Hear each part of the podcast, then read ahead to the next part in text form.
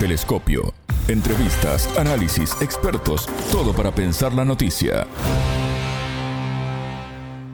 Bajo la promesa de emprender una lucha frontal contra la corrupción para recuperar la confianza en el Estado y en la democracia, Bernardo Arevalo fue elegido presidente de Guatemala.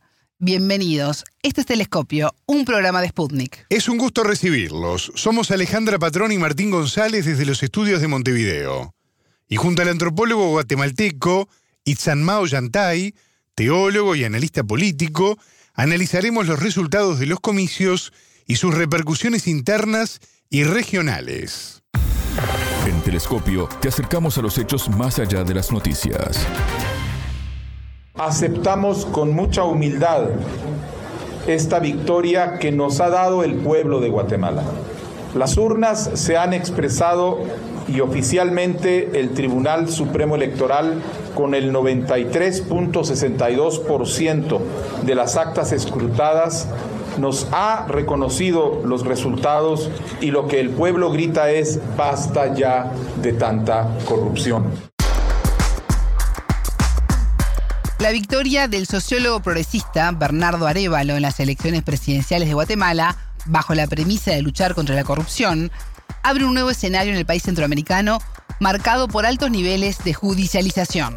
Perteneciente al movimiento Semilla, el presidente electo venció este domingo 20 de agosto, en segunda vuelta, a la candidata Sandra Torres, de la Unidad Nacional de la Esperanza, con el 58% de los votos, frente al 37,2% de la ex primera dama.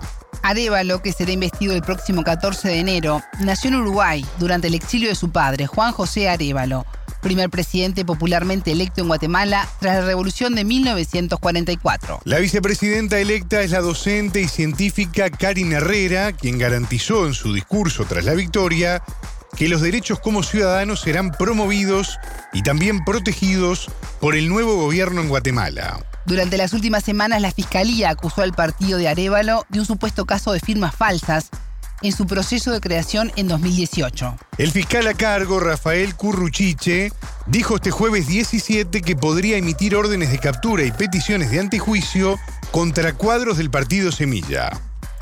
El entrevistado. Para profundizar en este tema, ya tenemos en línea analista político Isamao Yantay, teólogo y antropólogo guatemalteco. Isama, bienvenido a Telescopio, ¿cómo estás? Es un gusto recibirte. Hola Alejandra, siempre es un gusto escucharte y también llegar a tu audiencia. Aquí estamos para poder conversar contigo. El gusto es nuestro. Guatemala eligió como presidente a Bernardo Arevalo por sobre Sandra Torres.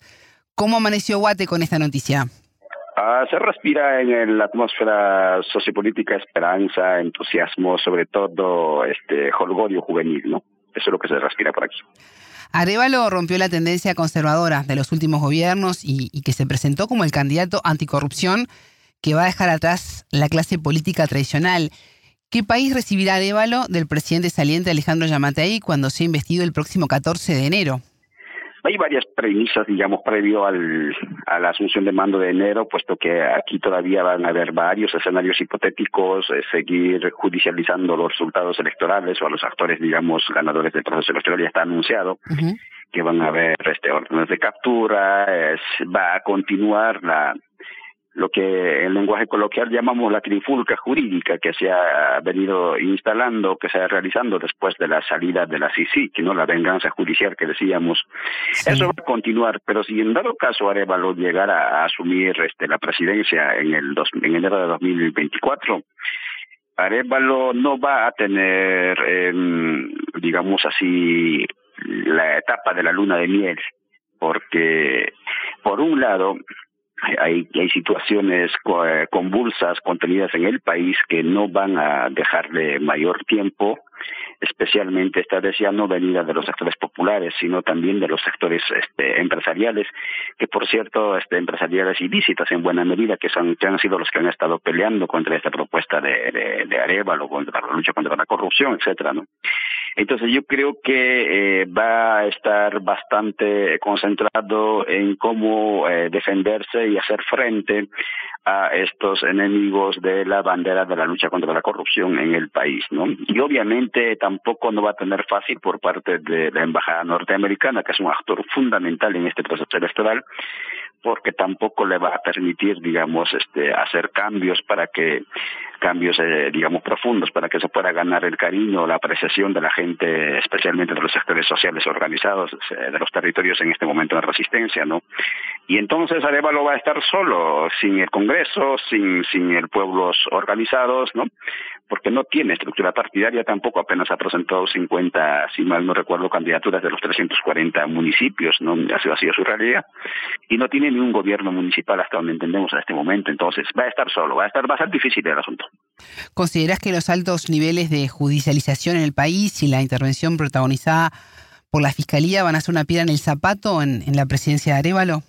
Sí, es que en el fondo es el dinero que se mueve detrás, ¿no? Entonces, eh, la fiscal tiene todavía para unos unos meses más, ¿no? Este, y va a tener que soportar este Arevalo, eso no puede cambiar, ¿no? Y la fiscalía que está dirigiendo la fiscal general de la República va a estar allí, ¿no? Y y seguramente con el tiempo el dinero va a ir moviendo el, péndulo, digamos, del apoyo o, no apoyo a Arevalo en la misma oligarquía y, y en la medida que haga cambios, como digo, se van a molestar más, ¿no? Y en la medida que no, que no haga cambios, obviamente no va a tener tampoco apoyo popular por parte de los actores sociales, ¿no? Isamá, la diferencia entre Arevalo y Torres fue de más de 900.000 votos. ¿Cómo logró este resultado? Eh, sí, eh, en cuanto a números es ello, pero recuerde usted que estaban habilitados o convocados a las urnas 9.3 millones de habitantes. De esos, eh, cerca, es decir, exactamente eh, 55.9% estuvieron ausentes ayer, es decir, apenas votaron el 44% más o menos del, del electorado de los de los eh, 9 millones. Y eso, y eso es una, un dato histórico y hay que tomarlo en cuenta. Y dos, es el tema de, son dos millones más o menos de votos, ¿no? Que, que ha sido, digamos, el histórico, ¿no? Con eso es lo que han ganado este Yamate, ganó con esa cantidad de votos, ¿no? Este Jimmy Morales, con dos millones de votos. Entonces, eh, es verdad que han entrado cerca de dos millones de jóvenes que en buena medida han sido los que han estado, digamos, detrás de y moviendo y motivando este la, propuesta a, a los Semilla eh, y esos dos millones han sido inscritos este, para este periodo electoral, no por el Tribunal Supremo Electoral en el registro de ciudadanos. Entonces, con todo eso, yo creo que los números, no así vistas fríamente, no, no dicen mucho. Y hay otro factor que los ausentes son los territorios este, rurales, ¿no? En las cabeceras departamentales la gente salió a votar, es decir, la zona urbana y el área rural está eh, desentendido. Y ahí hay varios elementos sociológicos, antropológicos, incluso políticos que hay que tomarlo en cuenta para poder entender. Nombrabas más temprano Estados Unidos. Durante toda la campaña electoral, la influencia de Washington en el país fue y es cuestionada por gran parte de la población. ¿Qué podemos esperar en ese sentido de Arevalo? Eh, lo que pasa es que Arevalo tiene una valla gigante y la valla gigante que tiene a vencer es, aunque no, aunque lo ha dicho textualmente, no soy mi padre, pero es hijo de Juan José Arevalo, que gobernó en contra de la voluntad norteamericana y que ha sido saboteado constantemente por, la, por, el gobierno norteamericano eh, de manera pública y abierta hasta darle el golpe, digamos, al proyecto en el 54. En ese sentido, Arevalo tiene que superar la valla, o por lo menos nivelarse a la altura de, de, los cambios que hizo su padre. Eso es lo que espera la gente. Esa esperanza que salió ayer a votar está diciendo eso, ¿no? Tienes que ser asimilar en alguna medida lo que hizo tu padre. Pero la embajada norteamericana desde el inicio, como ya te he indicado en anteriores entrevistas, desde el inicio de Semilla, ¿no? cuando salió en las calles con la CICIG y con el tema de la CICIG, etcétera, eh, cultivó, no prohijó este proyecto y en ese sentido, este, no solamente es, digamos, estéticamente, sino también políticamente, ideológicamente, es pro intereses norteamericanos y por lo tanto no va a haber cambios en Guatemala que vayan contra los intereses norteamericanos. Y si no hay esos cambios entonces el descontento la desmotivación o la o la convulsión social no va a ser una amenaza constante no y, y Estados Unidos es determinante aquí. Yo no sé qué es lo que vaya a hacer Estados Unidos pero ayer anteayer salió este creo yo el, el, el vicepresidente o alguien de los Estados Unidos que también la fiscal el fiscal Kurochichi le respondió indicándole, cuestionando este tema de, la, de, la, de las amenazas, ¿no? De las detenciones este a partir del 21, etcétera. Sí. Y, y, yo no sé hasta dónde podría intervenir Estados Unidos en este caso, porque al fin y al cabo a Estados Unidos no le interesa el bienestar de Guatemala, mucho menos de los pueblos a donde, eh, a donde intervienen ellos. Lo que interesa son sus intereses y por lo tanto así como han peleado con el tema de la CICIC mientras les servía como un escudo, digamos, para mostrarse como los adalid de la anticorrupción en el continente y luego perseguir gobiernos progresistas con ese discurso, con ese escudo, también seguramente van a hacer de Arevalo lo mismo. Y una vez que ya no les sirva Arevalo, no les importa que se caiga, así como se cayó la CICIG, ¿no? Ante la mirada de ellos, ¿no? Se va a caer y entonces la historia continuará convulsa, ¿no? Incierta, en buena medida. Entonces, ojalá que la, que la esperanza, se, digamos, germine algún proceso de cambio, por más que sea primigenio, y no termine, digamos, ahondando más la, eh, la frustración y la incertidumbre en el país, ¿no? En julio pasado, durante una entrevista, el presidente electo Bernardo Arevalo aseguró que ganar se enfrentaría un Congreso complicado por la falta de mayorías claras y la alta fragmentación.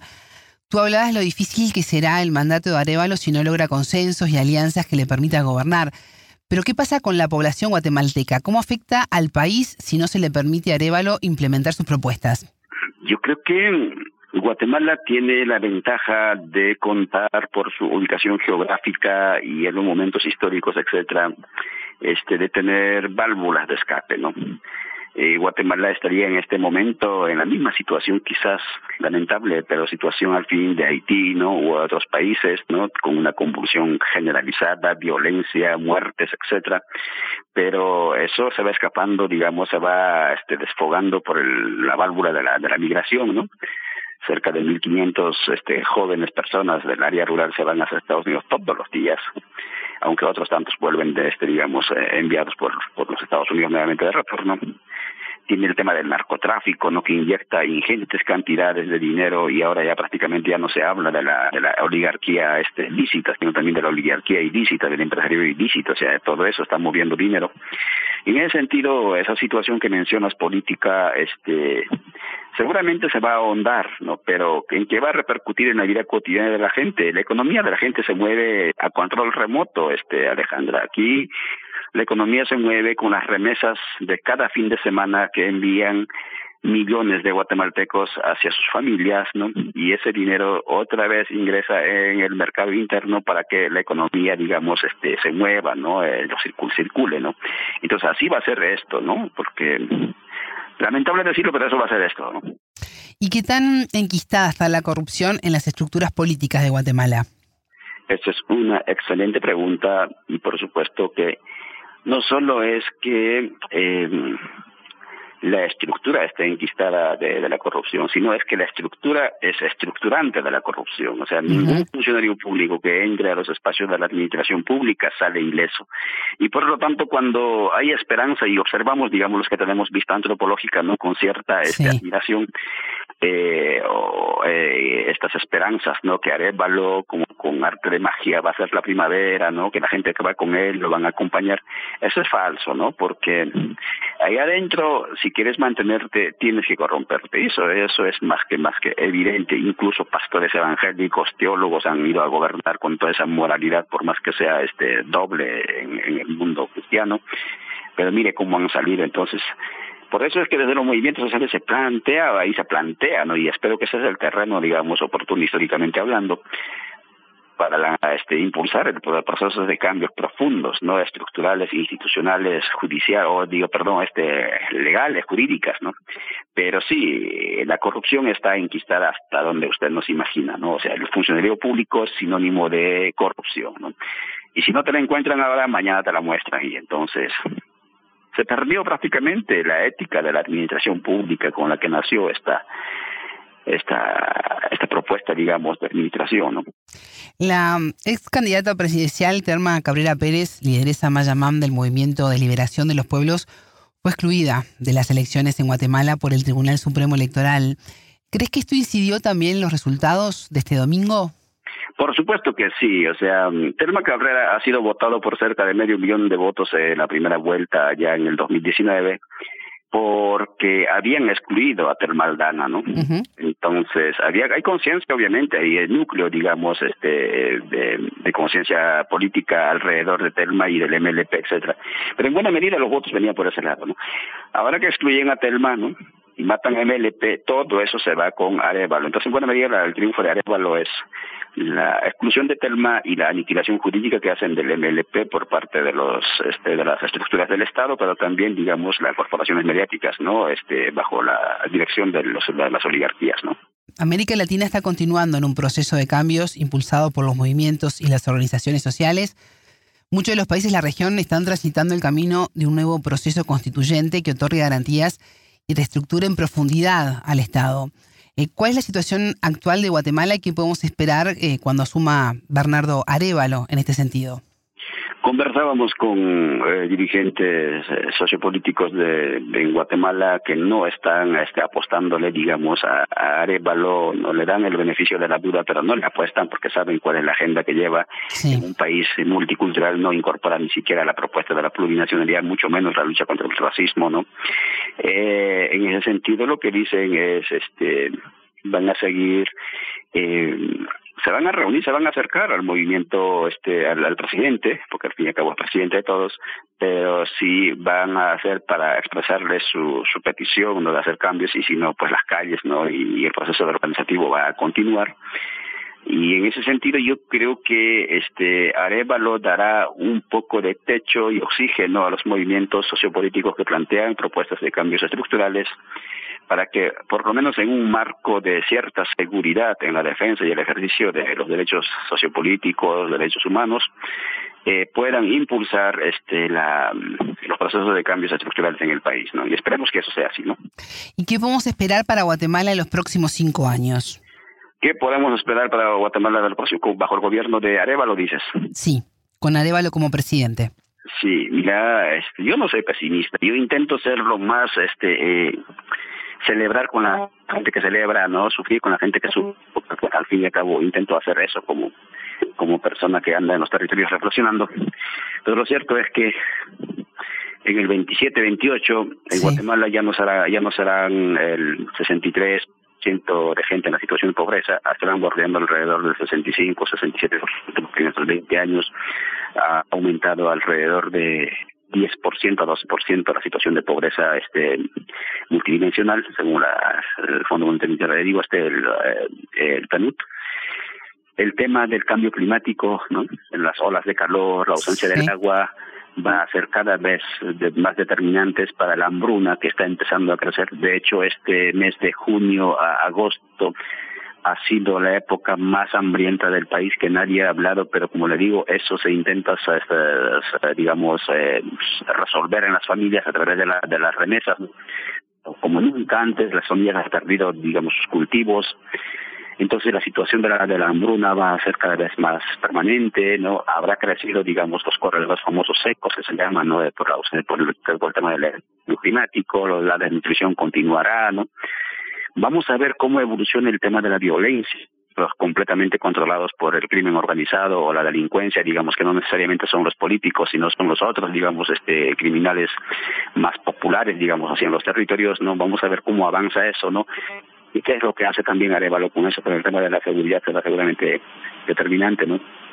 y la migración continuará, ¿no? Eso, sí. el teatro, digamos, de, de este jala y afloja con Estados Unidos va a continuar y Estados Unidos va a seguir este succionando toda este mano de obra de Guatemala, ¿no? Y expulsando para que para intentar políticamente, digamos, ganar votos en los Estados Unidos a los candidatos, ¿no? Itzamao Yantay, antropólogo, teólogo y analista político guatemalteco. Muchas gracias por estos minutos con Telescopio. Un abrazo, Alejandra. Saludos al Telescopio y a toda tu audiencia. Más allá de los titulares, analizamos los temas candentes.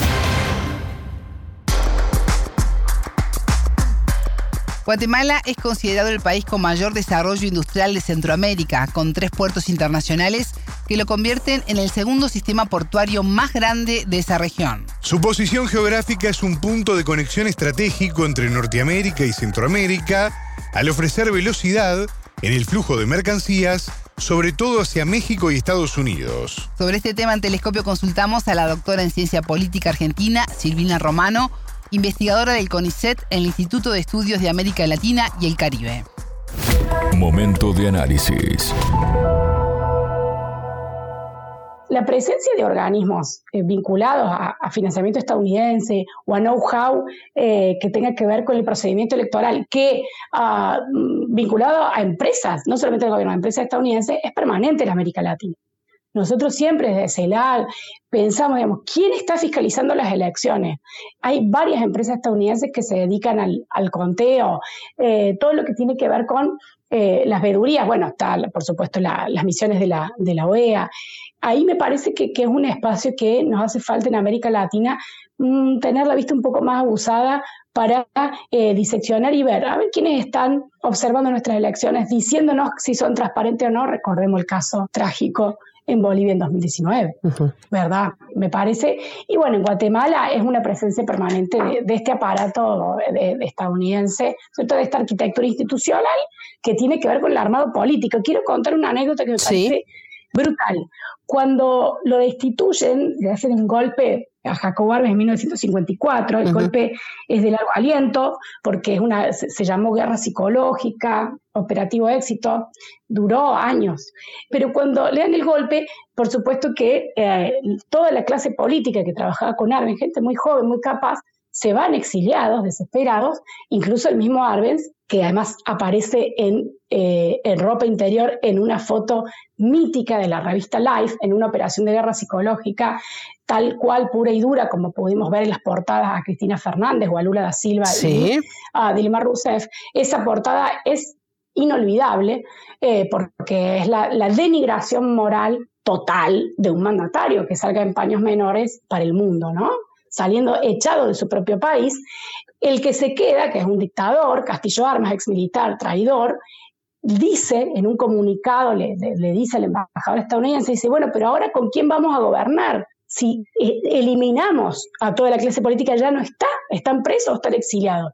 Y Estados Unidos manda 100 funcionarias, funcionarios para que se encarguen de los diferentes aparatos de gobierno de Guatemala en un plan de asistencia para el desarrollo de Guatemala. Entonces, eso, claro, eso marcó. Eso marcó no solamente la historia de Guatemala, sino la historia de América Latina. De hecho, el Che Guevara estaba en el momento en que derrocan a Arbenz y recuerdan en algunas cartas que le manda la madre, dice, esto no tiene que pasar nunca más.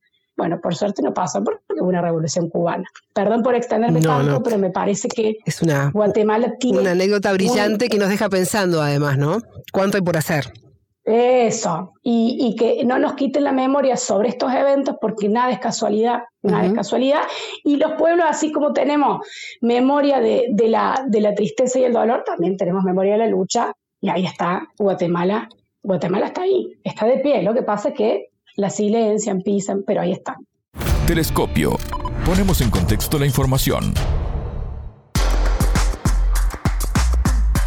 Hasta aquí, Telescopio. Pueden escucharnos por sputniknews.lat. Ya lo saben, la frase del día la escucharon en Telescopio. Todas las caras de la noticia en Telescopio cuando hay esperanza y observamos, digamos, los que tenemos vista antropológica, ¿no? Con cierta este, admiración, estas esperanzas, ¿no? Que Arevalo, como con arte de magia, va a ser la primavera, ¿no? Que la gente que va con él lo van a acompañar. Eso es falso, ¿no? Porque ahí adentro, si quieres mantenerte, tienes que corromperte. Eso, eso es más que, más que evidente. Incluso pastores evangélicos, teólogos han ido a gobernar con toda esa moralidad, por más que sea este doble en el mundo cristiano pero mire cómo han salido entonces. Por eso es que desde los movimientos sociales se plantea, ahí se plantea, ¿no? Y espero que ese es el terreno, digamos, oportuno históricamente hablando, para la, este, impulsar el, procesos de cambios profundos, no estructurales, institucionales, judiciales, o digo, perdón, este, legales, jurídicas, ¿no?